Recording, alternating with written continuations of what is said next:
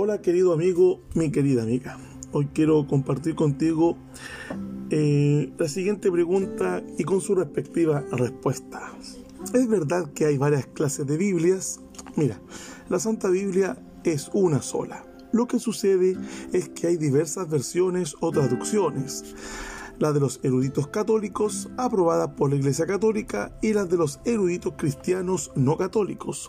Ambos grupos son eruditos en el conocimiento del hebreo y griego, que son los idiomas originales en el Antiguo y el Nuevo Testamento, respectivamente, y tuvieron a su disposición los mismos manuscritos cristianos.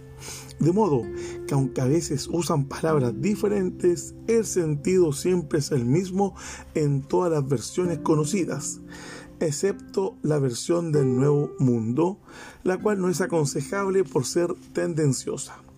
Mira, también es importante que debemos señalar, sin embargo, una diferencia que surgió en el Concilio de Trento por el año 1546 cuando las autoridades católicas decretaron incluir siete libros en el Antiguo Testamento, Tobías, Judith, la sabiduría, Eclesiástico, Baruch, primera y segunda Macabeos, además, además de algunos capítulos añadidos al libro de Esther y al libro de Daniel.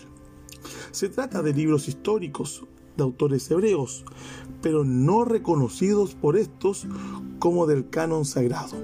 Mira, San Pablo afirmó en, capítulo 3 de Romano, verso 2, que la palabra de Dios les fue confiada a los judíos.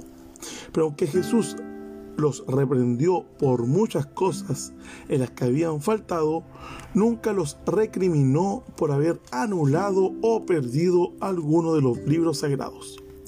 La lista de los 39 libros del Antiguo Testamento reconocidos como sagrados en los días de Jesús fue reconocida por destacados cristianos como Melitón de Sardis en el año 177, Orígenes en el año 230, Atanasio el año 326, Cirilo el año 348, Rufino y Jerónimo el año 395 y otros.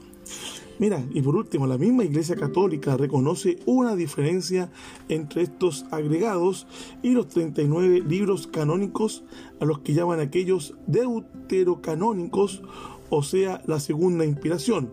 Los cristianos no católicos los llaman apócrifos, o sea, de autores inciertos. Espero que este dato, esta información, te pueda ayudar para crecer más en el conocimiento de la palabra de Dios.